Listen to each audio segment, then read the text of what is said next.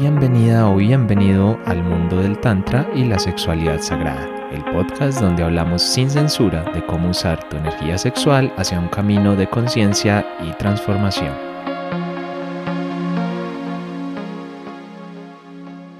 Hola, hola a todos, ¿cómo están? Bienvenidos una vez más a este podcast de Tantra y Sexualidad Sagrada, este tema que, bueno, ha traspasado fronteras y ha llegado a muchísimos corazones. De verdad que me alegra mucho ver cómo cada día más personas se van sumando y como la suma de esas personas no puede ser solo externa, no puede ser solo personas que se van uniendo, decidimos esta temporada, como les habíamos dicho antes, traer algunas entrevistas y hoy me voy a dar un gusto, un placer de verdad que hoy estoy emocionado porque invité a una mujer hermosa, maravillosa y que nos va a aportar mucho en este proceso, más que la conozco personalmente y es una hermosura de mujer. Así que Maite, bienvenida a este espacio, a tu casa. ¡Eh! Mira, Esteban, me pusiste roja. Hace mucho no me daban una introducción tan bonita. Esteban, ¿cómo estás? Bueno, para mí es un placer estar hoy acompañándote aquí en este podcast. Eh, es mi primera vez podcast, entonces estoy nerviosa, perdonarán los oyentes si se me sale algún gallo, si, si dudo cosas. Pero bueno, esto es lo que somos también. Entonces, nada, gracias y así súper feliz por, por esta invitación porque siento que vamos a tocar temas que nos apasionan a los dos y que vamos a encontrar como un montón de reflexiones bonitas que esperamos a la gente también los nutra de muchas maneras. Va, que va ahí todo humilde diciendo que no, que qué pena, que estoy nerviosa, pero quien te conozca sabe que, que no es para tanto, ¿no? Que, es maravilloso. Igual acá esto es una conversación entre amigos, entonces no pasa absolutamente nada. Y como tú dices, tenemos muchos temas en común que de alguna forma nos unen y que, bueno, la vida nos fue conectando por ahí en distintos en distintos puntos, pero antes de meternos de todo eso, porque es muy tántrico, de hecho, la forma en la que, en la que nos unimos o esos puntos que nos conectan es muy, muy tántrico, ya van a ver por qué, irán viendo pedacitos que les iremos hablando de nuestra experiencia, historias y cosas que hemos vivido, porque hoy vamos a hablar un poco de todo, hoy vamos a hablar de tantra, hoy vamos a hablar de nudismo, hoy vamos a hablar de amar el cuerpo, hoy, hoy vamos a hablar lo que vaya surgiendo eh, quienes me conozcan de otros podcasts o algo saben que no preparo nunca una entrevista, pero pues eh, a ver, con Maite ya sé más o menos por dónde, por dónde van a tirar o por dónde van a ir las cosas. Pero antes de eso, una presentadita ahí cortica de quién es Maite, qué hace en la vida. Eh, bueno, mi nombre es Maite, soy de Bogotá, tengo 29 años, soy ariana. Ah. De hecho, voy a darles chismecitos astrológicos. Tengo muchos signos en cardinal, entonces eso hace que todo el tiempo yo esté liderando cosas. Y digamos, en ese lugar de liderazgo es que llego al nudismo, llego hace cuatro años aquí a Bogotá a liderar eh, una comunidad que se llama Nudismo Colombia aquí en Bogotá. Y eh, este año lancé mi propio espacio nudista junto a otras dos personas eh, que se llama Nudismo Bogotá. Entonces, este espacio nace como con la necesidad de visibilizar esta experiencia, este modo de vida que es el nudismo, que es compartir socialmente la desnudez con otros sin connotación sexual. Y bueno, ya más adelante hablaremos de eso. Eh, soy actriz y bailarina, soy artista escénica y me desempeño en eso todo el tiempo, 24/7, doy clases, tomo clases, hago creación, también soy artista. Ahorita estoy en un monólogo donde, bueno, vamos a ver qué sale de esta locura también. Entonces, ahí, ahí vamos. Soy una licenciada y también, bueno, me gusta, me gusta investigar acerca de la danza, la tradición y el cuerpo también es algo muy importante.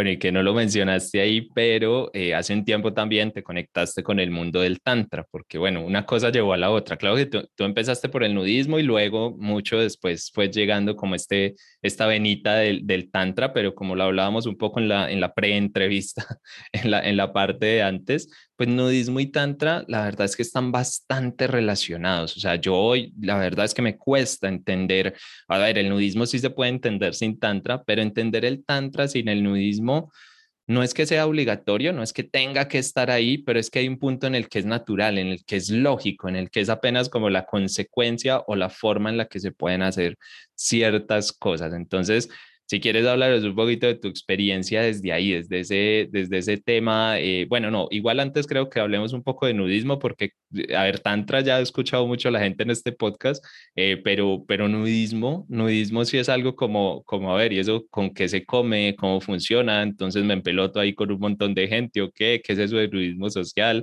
Aprovechemos que tenemos una súper experta acá para que nos lo cuente todo. Me encanta, me encanta. Bueno, sí, como retomando un poco lo que dices, yo no soy tan experta en Tantra, de hecho me estoy formando, eh, estoy consumiendo mucho contenido, estoy leyendo y creo que, digamos, todos esos procesos también implican que tú te autoevalúes constantemente, porque de nada sirve que tú analices o que a ti te llegue cierto, ciertos temas y tú no te miras a ti misma, digamos. Eh, entonces tengo ahí como esos gusticos, como otras pasiones como el tantra y la astrología que me gustan y que aprendo muy empíricamente.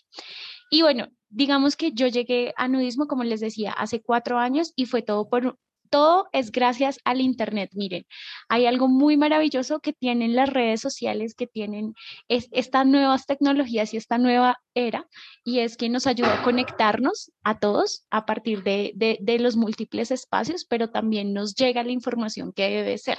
Es decir, como ese mensaje que tuviste y que te resonó es para ti. Y a mí me pasó así con, con un mensaje de nudismo. Una vez estaba viendo un mensaje que decía se solicita en la página de Facebook de Nudismo Colombia, se solicita profesora de danza y teatro y yo dije, no, o sea, esto me voy a lanzar, o sea, me voy a lanzar, no, realmente no sabía muy bien qué era el nudismo.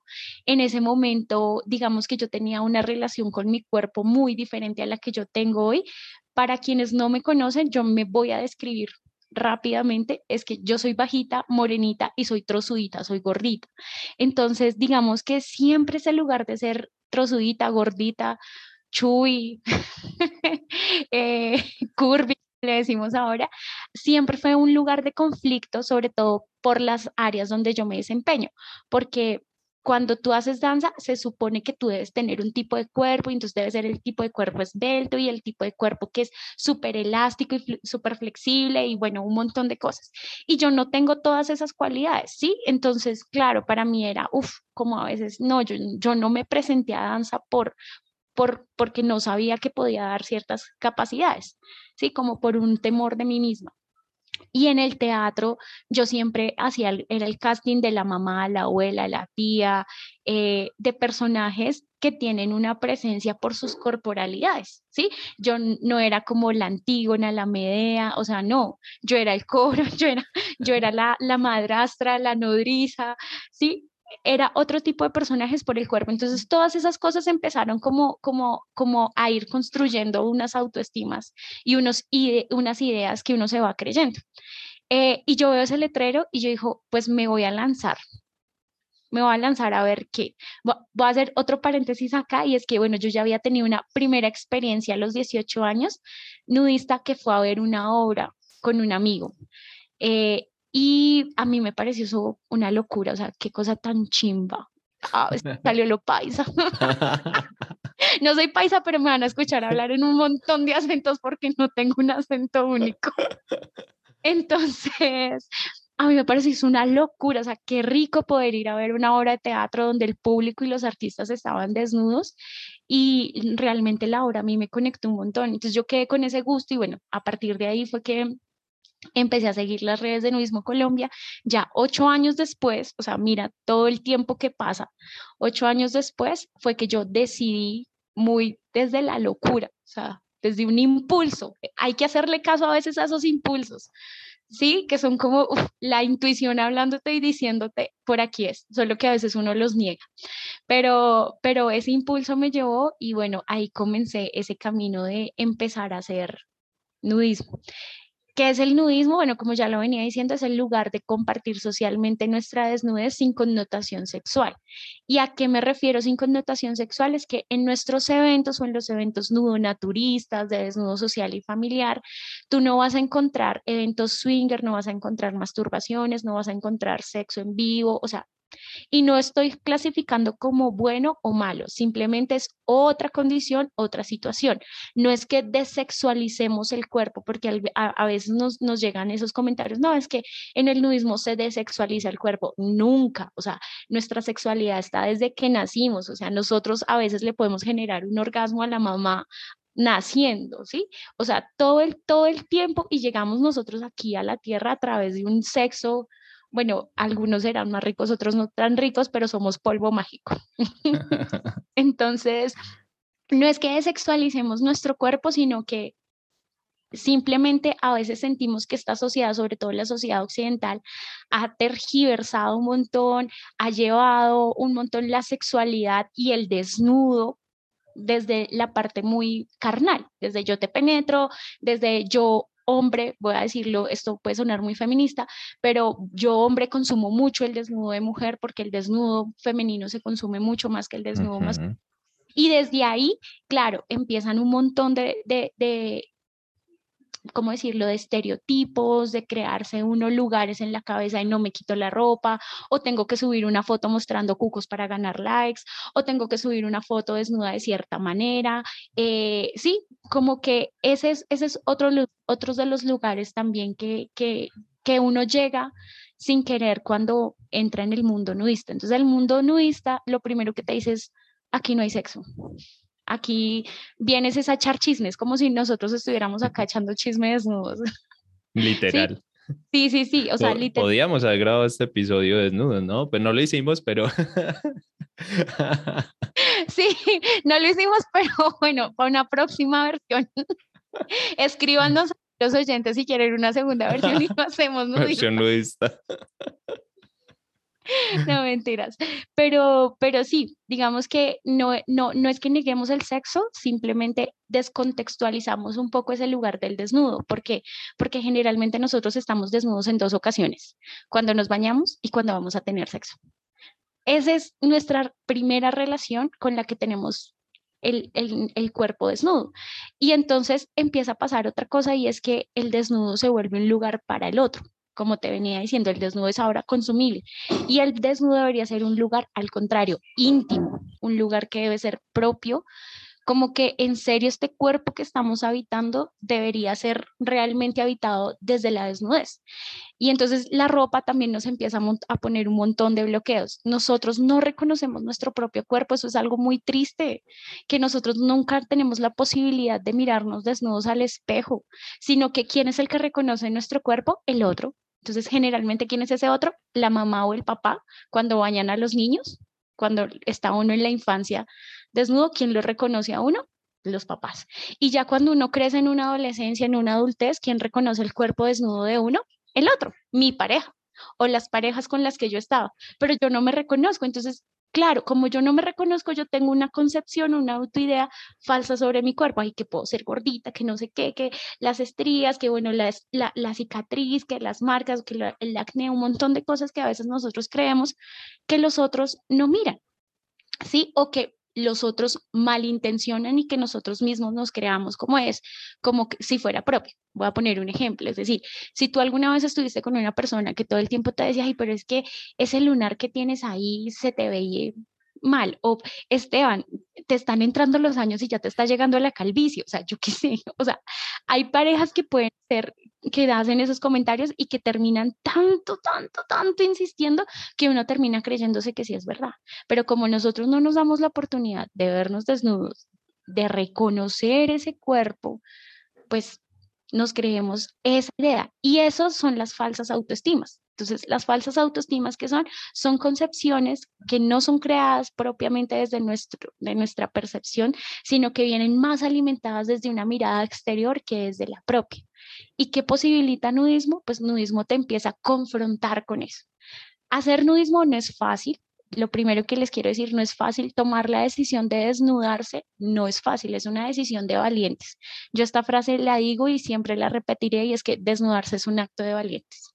Y cuando tú asumes esa, esa valentía y tomas la decisión, te empiezas a confrontar contigo mismo. Es que ni siquiera es con los demás, sino contigo mismo, con todos los miedos, con todos los prejuicios, con todos los que dirán que, que, que puede tener uno al ir su primera vez. Ya cuando tú vives esa experiencia, uff, se te descargan un montón de cosas. Entonces empiezas a entender que no, que es que la vida es mucho más tranquila, que sí, que, que, hay que vivirla con más felicidad, mejor dicho, con más tranquilidad. Y cuando sigues practicando el nudismo, te empiezas a despojar de un montón de cosas, como que empiezas a liberarte de ataduras, incluso, por lo menos a mí, algo que me ha servido mucho es viajar. O sea, yo antes era de las que para dos días colocaba seis prendas, o sea, seis, seis, seis mudas. Sí, sí, sí la muda de la mañana, la de la tarde, la de la noche, por si, por si me voy a piscina, por si voy a salir, por si no sé qué, o sea, cargaba un montón de ropa. Y ahora es como una pinta, dos pintas y ya, chao. y, a veces, y a veces ni las utilizo, es como, ay, con esto mismo igual. Sí, porque todo el tiempo estamos pensando en cómo nos ven los otros, pero nunca en cómo yo me siento conmigo mismo y en cómo, cómo estoy realmente. Entonces, pues voy a rehondar esta primera parte ahí, como entender que el desnudo social y el desnudo, digamos, familiar, como lo llamamos también nosotros, porque hay familias que crecen en estos ambientes, eh, lo que nos permite es llevar a reconocer nuestro cuerpo desde nosotros mismos, desde la mismicidad, y no darle ese lugar y ese poder a otros que es algo que hemos venido haciendo mucho. O sea, nuestra desnudez siempre la reconoce otro. No, aquí es tú mismo, te enfrentas contigo mismo y así mismo vas empezando a desbloquear, a liberar cosas. Sí, mira que hablando de ese, de ese liberar, hablando de, esa, de eso tan bonito que dijiste, bueno, igual todo lo que dijiste mismo, obviamente lo comparto, que bueno, quienes, yo estoy hablando como si la gente supiera, pero claro, en este, los que escuchan este podcast no tienen por qué saberlo, eh, pero a mí, pues, yo soy practicante nudista, digámoslo así, y también llevo ya un tiempo con esto del nudismo y con Kate, pues que es mi esposa, también estamos ahí metidos en todo, en todo el cuento, en todo el rollo, y nos encanta, y nos encanta por una razón, y es algo muy importante que dijiste al final, digamos que nosotros hicimos el camino contrario, primero entramos al Tantra hace muchos años y luego eh, nos conectamos con todo este tema del nudismo, pero es que al final buscábamos lo mismo, es decir, el tantra en el fondo es liberación, es expansión, ¿sí? Expansión del ser y bueno, de lo que cada uno necesita liberarse.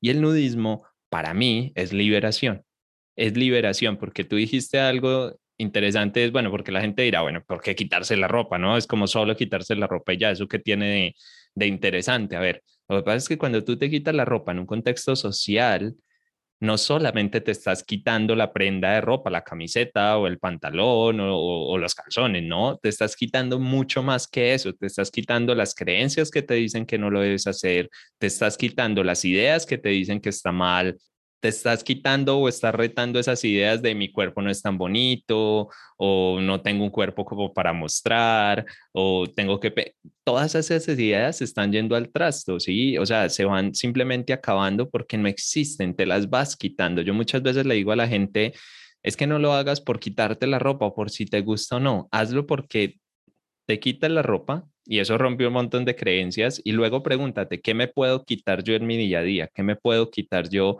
ya en mi vida cotidiana? Sí, a ver, no es para que empiecen a andar desnudos por la calle, pero eh, sí se pueden quitar un montón de creencias y de ideas y de cosas como tú dices, voy a viajar y ahora ya llevo dos pintas y ya está. Sí, porque ya no me importa. No, ya, ya me da, me da un poco igual. Es como que te empieza a importar muchas de esas reglas sociales, te, te empiezan a importar mucho menos. Y obviamente hay un tema con el cuerpo que es súper bonito porque yo creo que esta sociedad, por lo menos mi generación, y creo que la actual no sé si igual o peor, bueno, ahora hay un poquito más de mensaje positivo en ese sentido, pero nosotros nos tocó una época en la que no se hablaba de ese tema de los cuerpos son normales, hay cuerpos de todos los tipos, hay cuerpos de todas las formas, no, simplemente se mostraba la modelo en la revista y poco más, ¿no? No, no había mucho más ahí y obviamente eso genera un tema, ¿no? Genera un tema de, bueno, si eres alto, si no, si mides esto, si mides lo otro. Y entonces, cuando vas al nudismo, algo que a mí me impactó, o me impactó no, pero digamos que de las cosas que más me he llevado como para la vida, es que empiezas a mirar los cuerpos, porque sí, en el nudismo se miran los cuerpos, o sea, el que diga, no, voy a nudismo y con la cabeza arriba todo el rato o algo así, pues obviamente eso no tiene, no tiene sentido, ¿no? Total, total.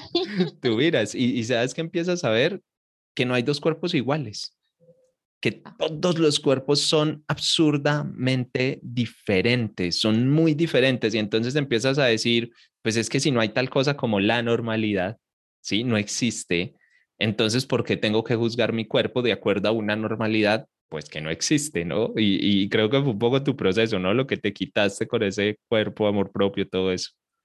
Total, total. Uf, Esteban, has dicho cosas maravillosas. Total, a mí me pasó eso, o sea, como yo les venía diciendo, yo era una chica gordita que yo dije, miren, mi seguridad, y, y aquí lo vamos a ir aislando más, más adelante, mi seguridad y mi autoestima estaba en el yo sexual, en el, uff, Maite la, la atrevida, Maite la sexy, pero esa sexy siempre era para otro lado, ¿no? La devora hombres. Algo así. Dios mío, sí, algo así. Sí, entonces, claro, eh, eso me parece, o sea, como que yo llegué a nudismo y, y empecé a poner límites, empecé a entender que no porque estuviera desnudo era que un hombre me deseaba o que necesariamente cobraba valor para un hombre, porque a mí me pasaba mucho eso. Me pasaba que yo estaba como mi desnudo siempre había estado en relación a los otros, entonces cuando yo más bella me sentía era cuando estaba con otro porque había un deseo, ni siquiera un amor ni un cariño, sino un deseo, unas ganas, ¿no? Entonces, desde ahí venía mi valor de sí, pues, chévere la desnudez, pero con otro a través del sexo.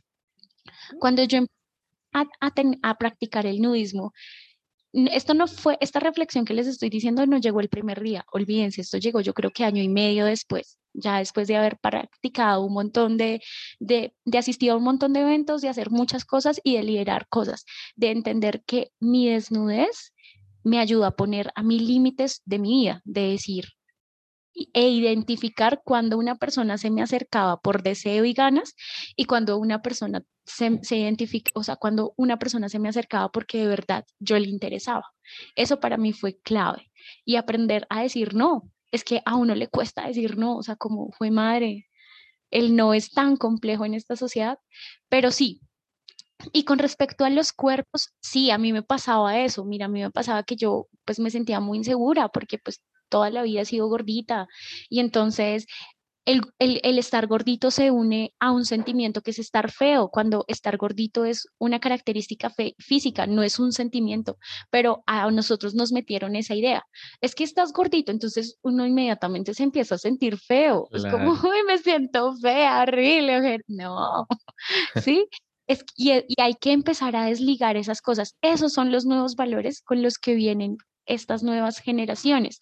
Vienen con valores de la diversidad en términos de identidad relacional, de identidad amorosa. Entonces ya entendemos que no podemos amar solamente entre hombres, mujeres, sino que podemos amar mujeres entre mujeres, hombres con hombres, mujeres trans, hombres trans, que el amor también es poliamoroso, es decir, que todos, de hecho todos los seres humanos somos poliamorosos, todos amamos a nuestros papás, a nuestras mascotas, a nuestros tíos, todos tenemos ese amor. Y vienen con, esos nuevos discursos, estas generaciones de la diversidad, vienen con nuevos discursos en términos, sobre todo las niñas, de reconocer cuándo son acciones de acoso y cuándo no, cuándo se empezaron a normalizar ciertas situaciones que nosotros pasábamos por alto, que ya ellos no. Y otra de las cosas que se viene que se viene cambiando es ese lugar de entender que no hay un prototipo de cuerpo, entender que todos somos únicos y que en esa diversidad existimos. Es que imaginémonos si nosotros somos parte del universo.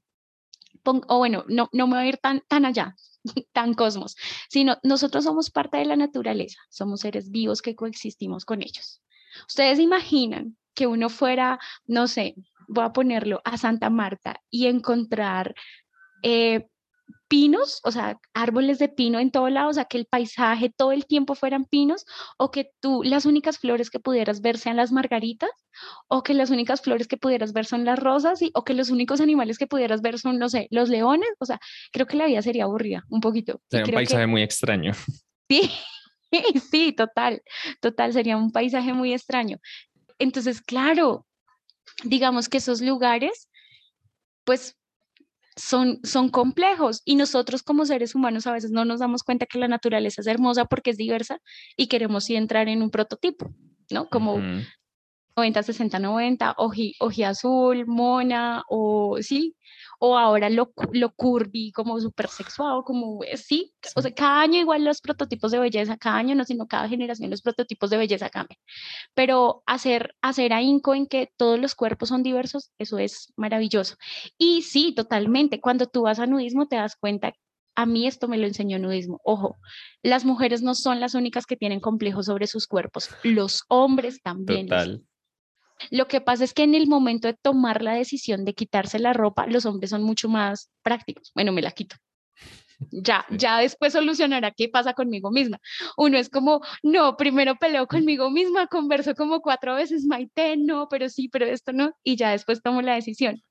Lo que pasa es que, ¿sabes qué? Ahí creo que hay una carga social grande. Lo que pasa es que yo siempre lo he dicho, en los espacios nudistas es muy normal que hayan más hombres que mujeres, ¿sí? Tiende a ser lo normal.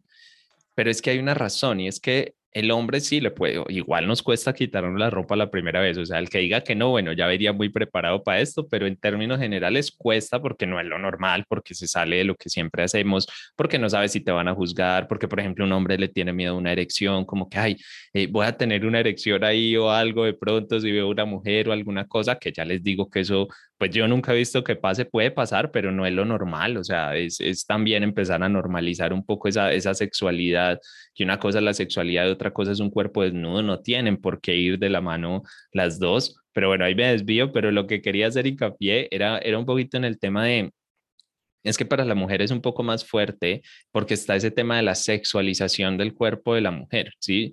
Eh, es que es muy obvio, simplemente un hombre sin camisa, ¿qué es? Pues un hombre sin camisa. Una mujer sin camisa y sin brasier, ¿qué es? Una impúdica, un peligro social, no debería ser, todo el mundo la mira. Es que ni siquiera sin camisa, solo con que no tenga brasier. Sí, total. Solo con que no tenga brasier es súper complejo. Entonces, claro, yo entiendo que a la mujer le cueste un poco más. Es como que ya no solamente tiene que luchar contra lo de su cuerpo y el miedo normal que también lo sufren los hombres, sino además con todas esas creencias sociales. Pero es que ahí es donde está la liberación. Total, total, total, total. O sea, tienes, mira, le das como en la clave a una de las cosas más importantes que uno como mujer vive en el nudismo. Y es que no solamente te liberas de ti, sino también empiezas a entender las dinámicas de la sociedad y empiezas a, a, entender que no siempre, o sea, o que no es necesario cumplir en ese estándar. De que no, no, no porque me soy una impúdica, no porque me desnude soy una puta, no porque me desnude eh, soy una exhibicionista, no porque me desnude ando buscando sexo, no porque me desnude es que quiera llamar la atención, no.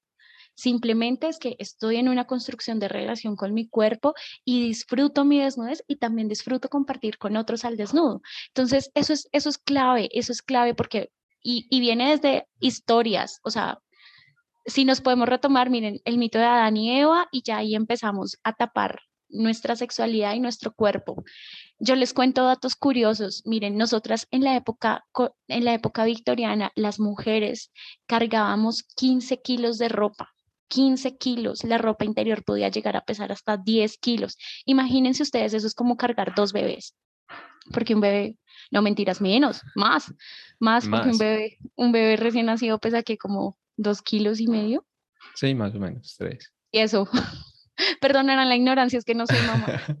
Ni yo, papá, entonces ahí estamos ahí dando. Quienes sean nos pueden escribir y decir, no, no, bruto, no pesa tanto, o pesa menos, no sé. Ustedes tuvieron un bebé muy grande.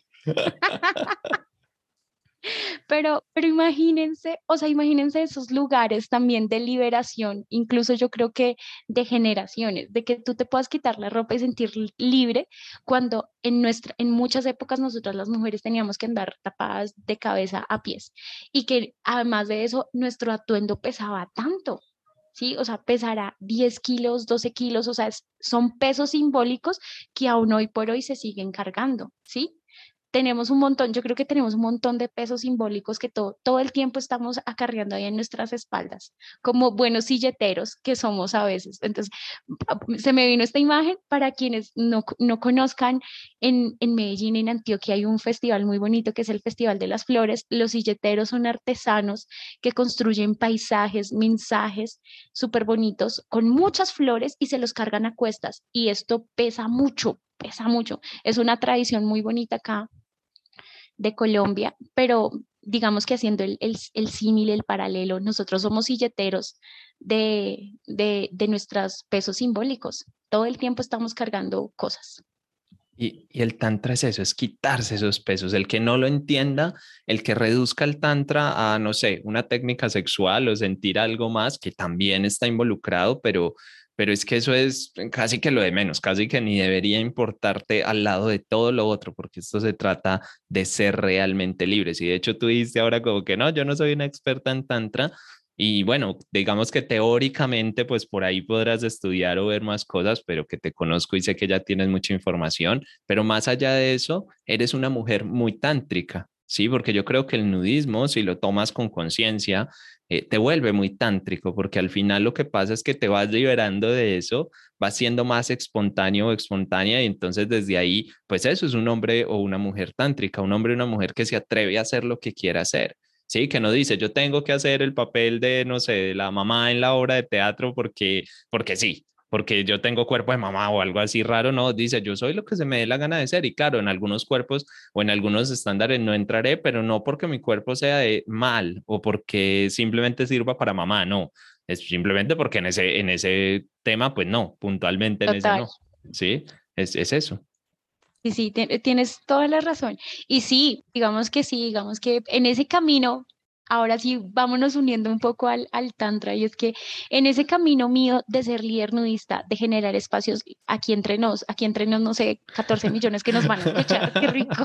Bueno, no, no sé si 14 millones, pero, pero bueno, unos miles sí, unos miles sí nos escuchan. Ah, bueno, miles y millones.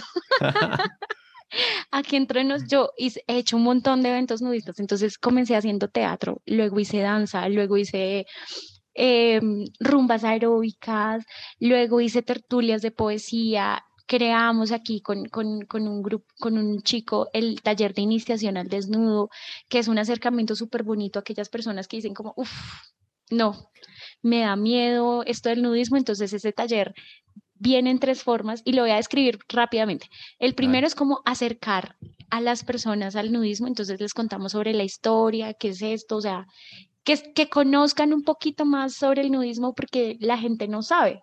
La gente asocia de una vez el nudismo a estar en bola, al exhibicionismo, al sexo y no, Dios mío, esta gente barbera en el, en el, en el infierno.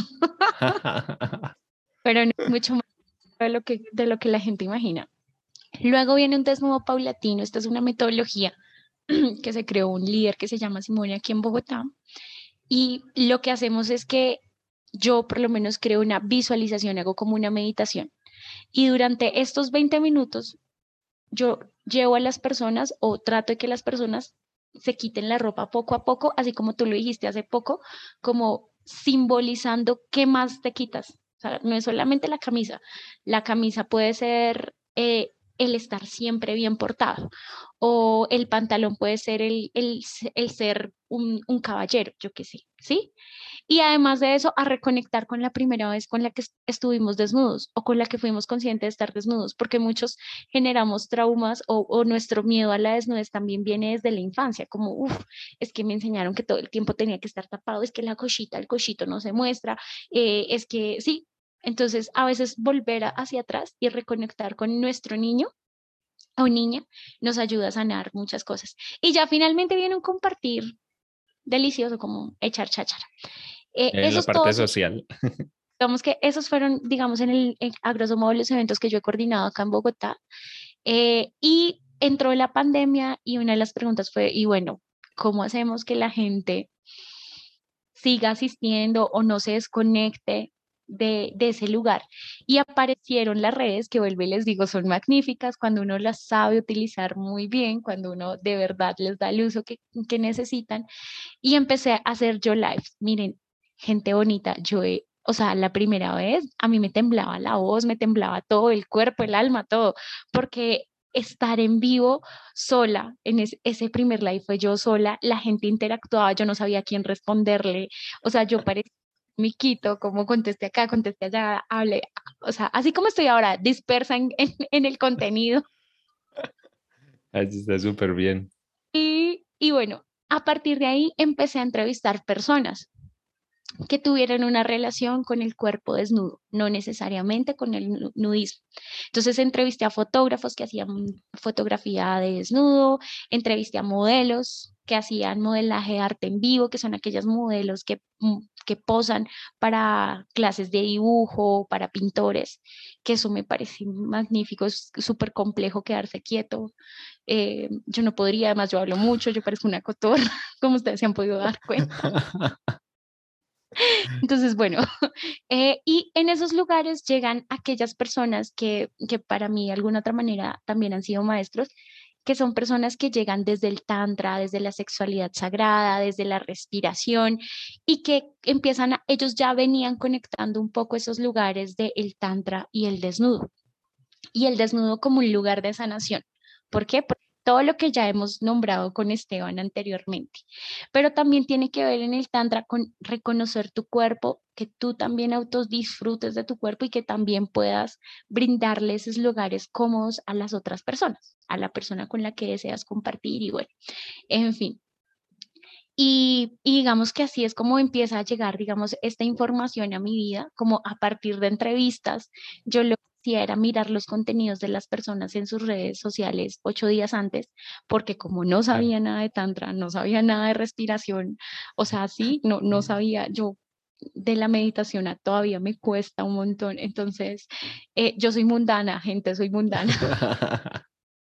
Mi meditación es bailar, yo bailo y me, me leo, pues. Bueno, es que el tantra debería ser mundano, no, no, no tendría por qué ser diferente. Sí, sí, sí, es que también tenemos una idea de que el ser espiritual es aquella persona súper yo y bueno, no sé cómo decirlo, como sí, muy sí, sí. en fin. Entonces, nada, como que yo empecé a, a, a, consumir esos contenidos, a leer, a informarme y empecé a ver esos puntos de relación entre el tantra y, y el nudismo, o sea, como esa, ese lugar de la liberación, ese lugar de aprender a decir no, ese lugar de aceptarnos, ese lugar de la intuición también. Muchas personas a mí me llegan hablando de nudismo que, ay no, que es que a ellos les gusta estar desnudos en casa, que siempre han estado desnudos, pero pues que ellos no sabían que este mundo nudista existía y que les parecía muy chévere cuando logran encontrar estos espacios y compartir con gente que tienen en común. Entonces, pues ahí voy. Y va súper bien. De hecho, bueno, te iba a preguntar algo ahí al hilo de eso porque me acordaste de algo. Bueno, yo te, para los que no sepan, bueno, Maite y yo, pues yo ya diría que somos amigos, yo que ya nos conocemos y ya todo, nos conocemos bastante, pues digamos, en muchos espacios, pero, pero primero simplemente conectamos por redes, es decir, tú nos conociste a nosotros eh, en el proyecto pues que tengo yo de Pareja del Alma y nosotros te conocimos a ti pues por todo el tema nudista también ahí, entonces una cosa lleva a la otra eh, y luego el año pasado ya sí nos, bueno, el año pasado no, este año, que el este año, pasado, no, yo voy por allá todo, todo rápido. es que pareciera que, que, que cambia el tiempo mucho. Yo y como la pandemia me escuadró, me escuadró los tiempos, pero no, este año nos encontramos precisamente en un encuentro latinoamericano americano de nudismo y bueno, la primera vez la conocí sin ropa, de hecho creo que te conozco más sin ropa que con ropa, eh, pero, pero bueno, más allá de eso en redes, hay algo, hay algo bonito, claro, tú me cuentas ahora este cuento de, de mi cuerpo, de no sé qué, que me costaba, que estaba nerviosa, pero tú te metías a las redes de Maite y muchas veces veías pues fotos de ella desnuda, pero artística, ¿no? Bonitas, pero veías fotos de ella desnuda, compartiendo como súper bien lo del nudismo y todo. Eh, ¿Cómo llega una mujer como de eso, como que está ahí tan, como que, uy, eh, no sé, si nerviosa o como lo llames, abrirse de esa manera, porque tienes unas fotos espectaculares por ahí que he visto así como muy artísticas, muy hermosas y, y las compartes sin problema. Y además que hay un tema social, porque mucha gente dice bueno, yo voy, pero que nadie se entere que estoy acá, no, nadie puede saberlo o algo así, pero hay personas como tú o como nosotros que decimos, pues estamos acá y que todo el mundo sepa que estamos acá, que ya nos da igual. Eh, para ti, para ti eso qué es? ¿Por qué eres capaz? O si fue un momento difícil o cómo asumes eso como de abrirlo al mundo. Uy, mira, eso fue un proceso de aprendizaje. yo inicié en el nudismo, pero mis primeras fotos vinieron casi un año y medio después de ser líder, o sea, eso no fue inmediato. Y esas fotos vinieron fue porque yo estaba escribiendo un artículo para una revista sobre la experiencia mía de nudismo. Entonces yo dije, tiene que complementar una imagen. Y yo quiero ser, o sea, como que yo necesitaba también dar la cara desde ese lugar. Y dar la cara desde ese lugar era pensarme otras poses, otras posturas o, o qué quería yo transmitir con mi desnudo, ¿no? Porque vuelvo y lo repito como al principio de esta conversación, el desnudo femenino es muy consumible y, y, es de las cosas que más se venden ahora, entonces eh, tenemos muchas poses como sacando la cola, eh, bueno, mostrando las boobies y como como que hay ciertos lugares que, que venden más y yo decía, pues yo no quiero y no me interesa mostrar mi desnudez así. Y de hecho la gente si algún día se entra a chismosear mis fotos, eh, las fotos mías que están desnudas no son nada, o sea, posturas sexys, no, no. Sí, no son como vulgares, pues, es decir, eso, no son como ordinarias, de hecho son muy bonitas.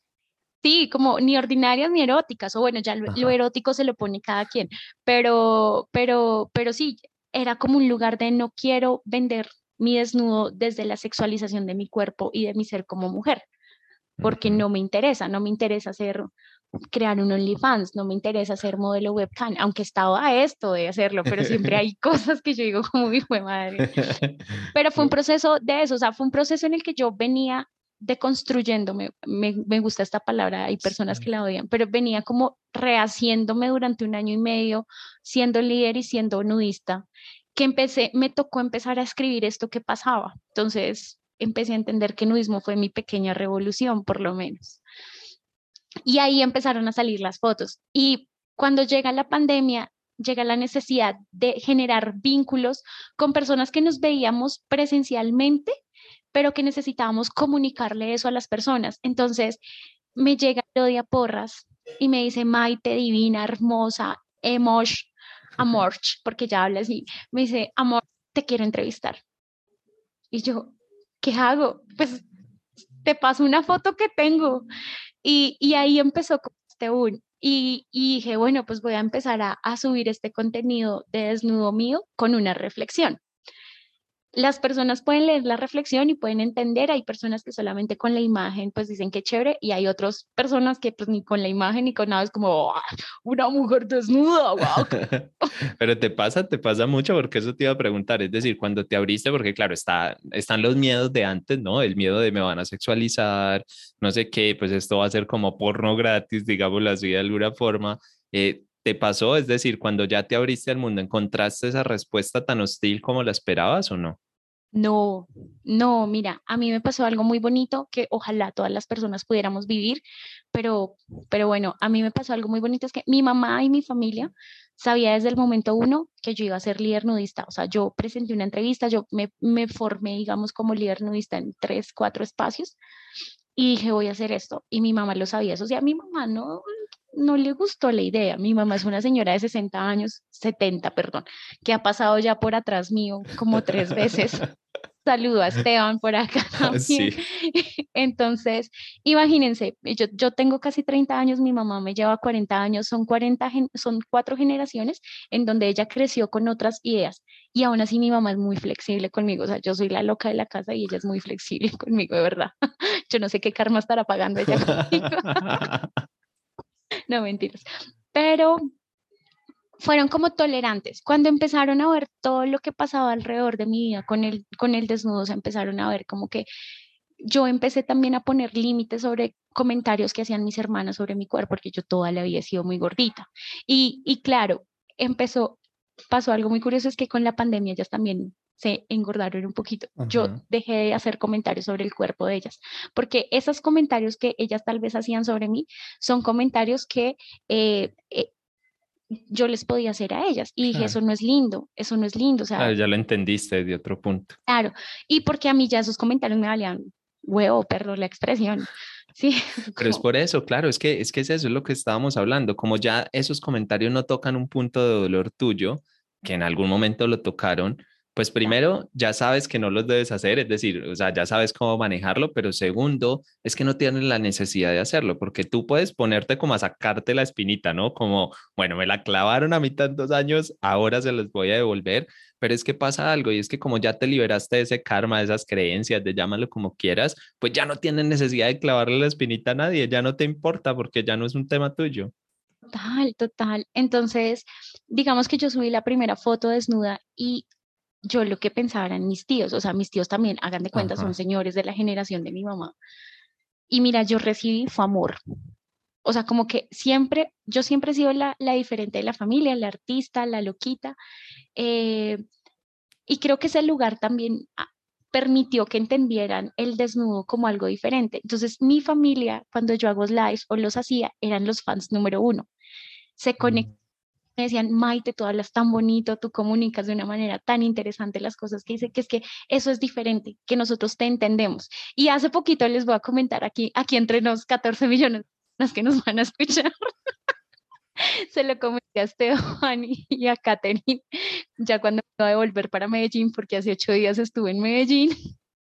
Eh, había un tío al que yo no le había dicho, eh, o sea, como explícitamente que yo era nudista, aunque yo subo fotos mías a, en mi WhatsApp, en, en, en, mi Instagram, no tengo Twitter, o sea, sí. Eh, y claro, pues todos mis tíos ya sabían, pero yo con él tenía esa reserva, además porque, bueno, pues no, vive en Itagüí, yo dije como, pues no soy tan cercana de alguna manera.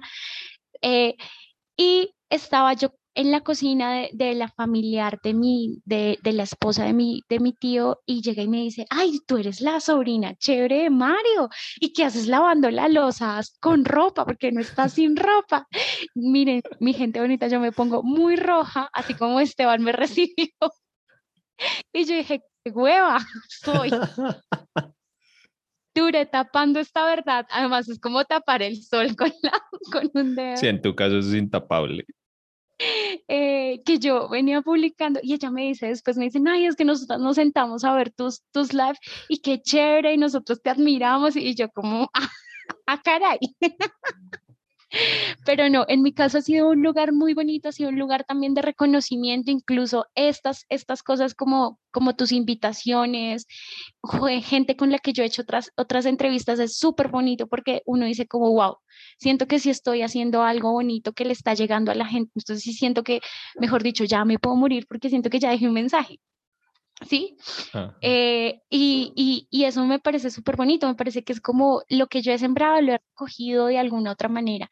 Y la gente ha entendido con mi proceso que, que el desnudo es otra, otra forma de vivir, ¿sí? Y que trae muchos beneficios. O sea, a mí me ha traído una familia nudista gigante, o sea, yo puedo viajar por casi toda Colombia y me recibe la gente y eso me, ha encantado porque yo soy re viajera. Mi mamá me dice, le pica la casa, pero, pero más allá de eso es como poder compartir con las otras personas. Entonces, no fue un proceso fácil, o sea, lo que te digo, venía un año y medio después de, cantar lo que me pasaba, de empezar a entender cuál era mi verdadera autoestima, de empezar a entender que mi valor como mujer desnuda no tenía que estar puesto en la visión del hombre con el que yo estuviera, sino era en mí. Y de empezar a, entender que esto era mi revolución, o sea, fue madre, es que aquí yo estoy sanando, estoy luchando, estoy haciendo cosas eh, y pues lo voy a hacer. Y increíblemente, mira, hay cosas que aquí en mi casa han cambiado. Por lo menos una de mis hermanas ya duerme casi en bola. Ya ese lugar de nosotras vernos pasar desnudas no es como, ay, tápese. No, ya es como más tranquilo. Entonces tú logras ver que hay pequeños cambios que se vuelven muy significativos en relación a tu núcleo familiar y eso es maravilloso maravilloso. Y lo que yo siempre les digo a las chicas, sobre todo, miren, no piensen que, que es que van a ir mujeres cuerpo perfecto, porque es que además todos los cuerpos son perfectos, sino vamos a vivir personas a tener una experiencia, entonces no nos cohibamos de eso. Mira que es como si fuera una experiencia muy simple, ¿no? Como que simplemente fue, fue no, me fui a dar esta clase de, de baile o de danza desnuda ya, bueno, digo simple, no, que la mayoría dirán simple, eso que tiene de simple, no, evidentemente no es tan sencillo, pero quiero decir, es un evento muy puntual, pero transformó tu vida. Sí, transformó tu vida porque cambió tu identidad, porque ya no eres solo Maite la que baila, ¿no? Eres, eres Maite también la nudista y eso cambia cosas. Total, total. Y mira que, digamos, uniéndolo con, con, frente a las publicaciones, aunque a mí me guste tomarme fotos desnudas, yo procuro no subirlas todas a las redes sociales. Por lo mismo, porque siento que estoy haciendo una reflexión en el hecho de que el desnudo, el consumo sobre el desnudo femenino debe cambiar, porque mi visión como mujer también al poner una foto desnuda debe cambiar, ¿no? No es como vuelvo y lo digo, no está mal provocar y querer ser sexy y provocativo, porque siento que son lugares también que se nos ha vetado a las mujeres, que solamente se les dejaron a las mujeres que tienen la labor de, de trabajar desde el sexo, ¿no? O sea, todos somos seres eróticos y, y, complacientes y podemos dar deseo. Eh, pero siento que en las redes se mueve mucho ese lugar de yo atraigo a través de, del desnudo y de una pose.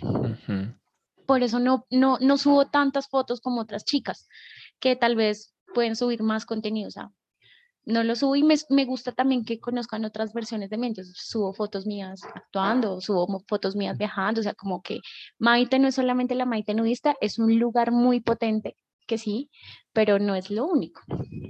Claro, no es lo único, pero es una dimensión más que al final te da libertad. Es decir, ya no solamente soy la Maite artista, sino que además puedo ser la Maite nudista cuando, cuando se me dé la gana de ser la Maite nudista, cuando se me dé la gana de quitarme otras creencias y otras cosas. Entonces, por eso es que traje este tema hoy acá al podcast, porque, porque es que yo, le, pues, yo lo he vivido en primera persona y obviamente tú que habías, que empezaste el camino como al revés, ¿no? Primero nudismo y luego tantra, pues dije yo, vamos a traerlo, vamos a hablarlo porque la verdad es muy chévere. Yo, nosotros en la experiencia, nosotros no hemos subido muchas fotos desnudos, subimos una alguna vez en alguna playa y hemos sí subido algunas, pero con tema de body painting, entonces eso es como desnudo a medias, eh, porque al final está su bodito tapado, tapada ahí, pero siempre nos hemos encontrado, primero, muy buena recepción de la gente, eh, pero buena, digo, no buena de muchos likes, eso a mí me da exactamente igual, los que me conocen saben que no me importa, pero muy buena desde el sentido de comentarios bonitos. Sí, de, que, de lo mismo que tú te encontraste un poco en mi familia. Bueno, en mi familia yo creo que saben, pero nadie habla, es como,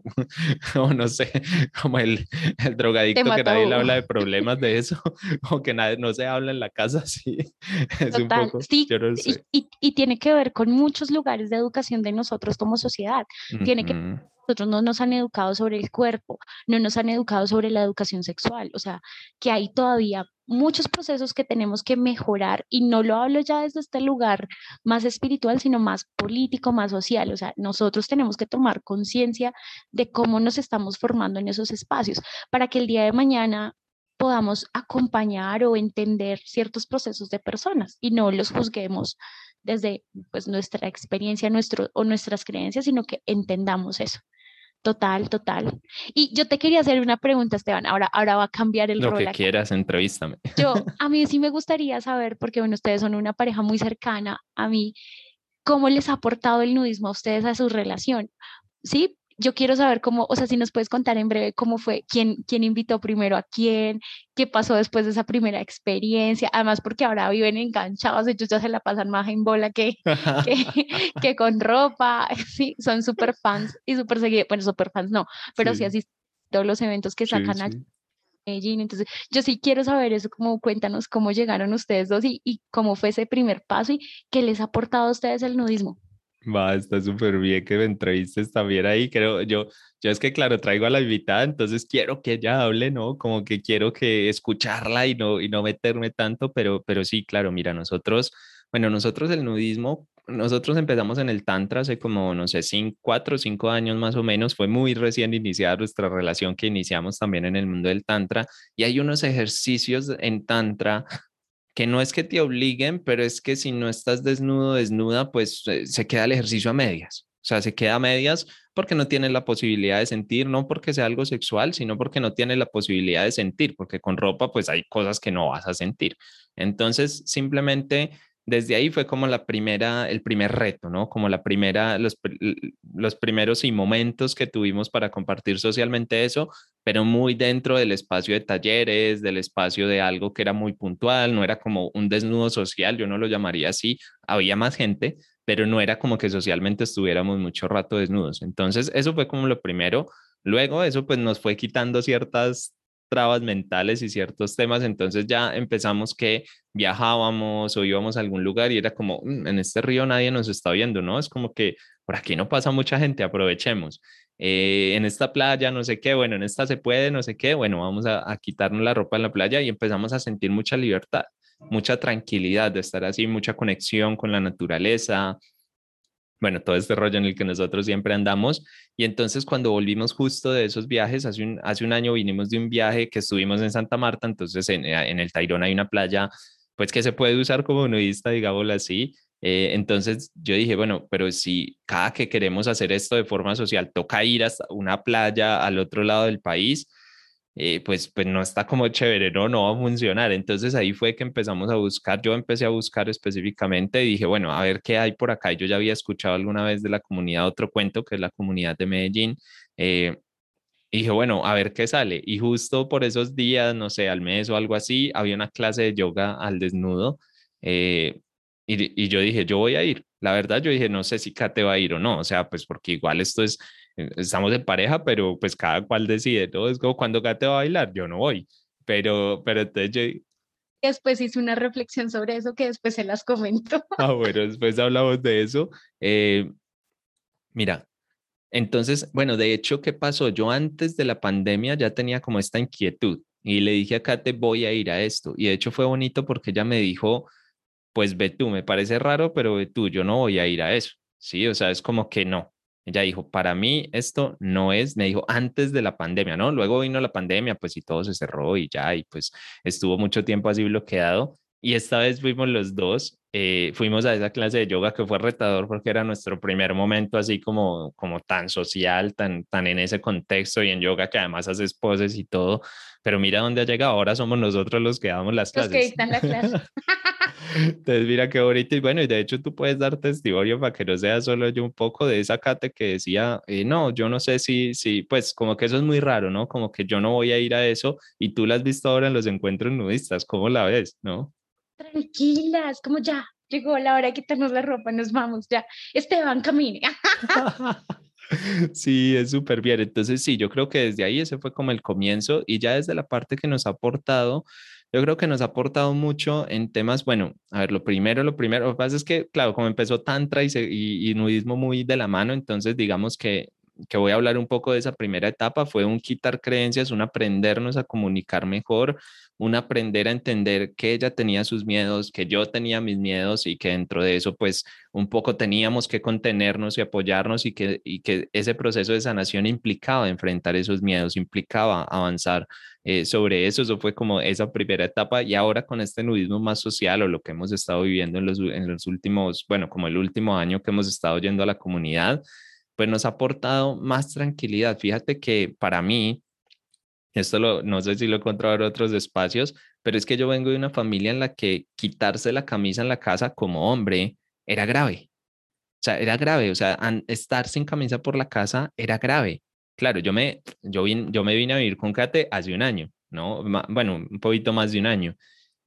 Y claro, yo llego y con qué información llego, ¿no? Con la misma información de mi casa. Es decir, no me voy a quitar la camisa, voy a estar así, voy a estar no sé qué, y como todo el tiempo y tal cosa, pero en el fondo era como, como bueno, quiero ser más libre. Entonces yo creo que al final ese, ese quitarse la camisa y ese tipo de cosas, pues ya es, es como una bobada, ¿no? Es como que yo puedo estar en la casa desnudo, lo que sea, y da pues exactamente igual, pero antes no era capaz pero eso se traduce en que lo importante no es si me quito la camisa, porque eso pues dirás, pues valiente gracia, no quitarse la camisa, eso que aporta, no, lo que aporta es que puedo ser más libre.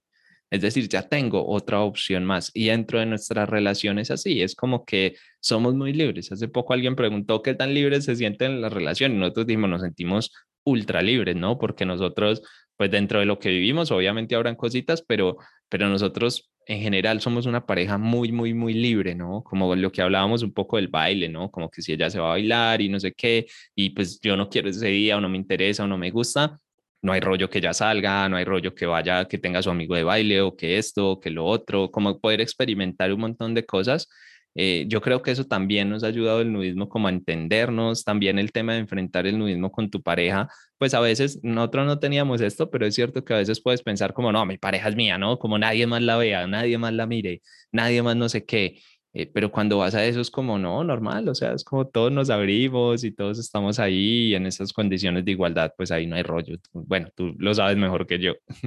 No, pero mira que te agradezco mucho que me respondas eso porque, bueno, yo no, no tengo pareja, o sea, llevo sola. Ah.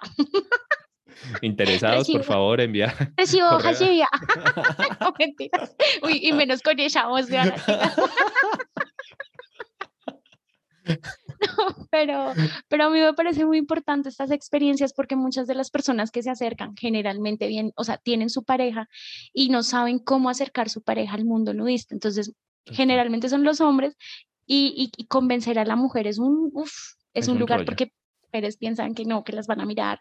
Está ese lugar de la posesión con el otro también, que es muy fuerte en, en las relaciones. Entonces a mí me parece maravilloso eso. Y, y porque a uno a, manera individual le aporta el nudismo, pero cuando tú compartes esos espacios con tu pareja, pues genera otras cosas. Y, yo supongo que también genera mucha más confianza, o sea, la confianza de nos empelotamos, vivimos esta experiencia, después podemos compartir si nos gustó o no, nos pareció algo charro, ¿no? Eh, pero ya hay, digamos, otros niveles de confianza que son los que creo que se tienen que empezar a construir en, en las parejas. Entonces, no, muchas gracias a ti por responderme estas preguntas. gracias a ti por entrevistarme, no, pero en serio que sí, lo que dices, lo que dices es muy cierto. Eh, se genera otro nivel de intimidad cuando compartes este tipo de experiencias. Lo que pasa es que ahí, pues como para dejarlo puntual el mensaje, miren, no se trata de convencer a alguien, ¿sí? No es como que voy a convencer a mi pareja que sea nudista. Si de entrada se lo presenta, si esa persona dice no, no le intentes vender la moto, no va a pasar. Y si pasa, probablemente no va a ser una experiencia agradable porque va a ser forzada o algo así. A ver, el nudismo y el tantra, porque voy a meter a los dos ahí en el mismo saco para esta recomendación, porque con tantra también nos preguntan mucho. Es como, pero es que mi esposa no quiere o mi esposo no quiere. Y entonces yo qué hago, ¿no? Porque al final estoy teniendo relaciones con esa persona. Entonces, si no me colabora, pues yo qué voy a hacer. A ver, hay un tema importante tantra, nudismo. No llegues al nudismo simplemente porque te quieres quitar la ropa.